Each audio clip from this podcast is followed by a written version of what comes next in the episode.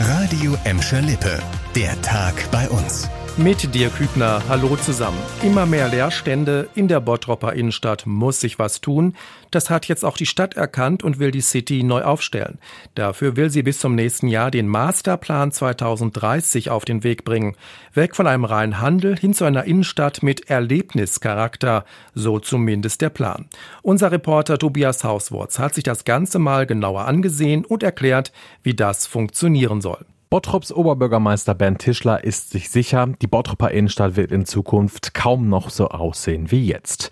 Gestärkt werden sollen in Zukunft vor allem der Wochenmarkt, der Feierabendmarkt und die Gastromeile. Auch die Dauerbrenner Hansa Center und Althoff Arkaden sollen irgendwann zum Erlebnischarakter der Bottroper Innenstadt beitragen. Mit Hilfe von Landesmitteln soll außerdem schon kurzfristig der ein oder andere Leerstand beseitigt und kreativen neuen Ladenkonzepten zur Verfügung gestellt werden. Und es ist ein neues Zentrenmanagement geplant, bei dem dann in Zukunft alle Fäden von Politik, Verwaltung, den Innenstadtakteuren und dem City-Management zusammenlaufen. An vier Bottropper Schulen sollen Luftreinigungsgeräte in Zukunft die Corona-Ansteckungsgefahr senken. Insgesamt hat die Stadt 25 Geräte installiert, und zwar an Schulen, in denen die Klassenräume nicht ausreichend gelüftet werden können. Die Luftreiniger saugen 99,9 Prozent der Aerosole durch einen Hochleistungsfilter ein. Für die Anschaffung hat die Stadt Bottrop rund 98.000 Euro vom Land bekommen. Auch Gelsenkirchen will in Zukunft Luftreinigungsgeräte installieren. Außerdem kommen an den Gelsenkirchener Schulen rund 100 CO2-Ampeln zum Einsatz. Sie zeigen an, wann gelüftet werden muss. Und noch eine Meldung zum Thema Corona. Ordnungsdienst und Polizei haben in Bottrop eine Geburtstagsfeier in einer Eisdiele aufgelöst. Laut Stadt waren in dem Lokal mehrere Personen ohne Masken. Auch der Mindestabstand sei nicht eingehalten worden.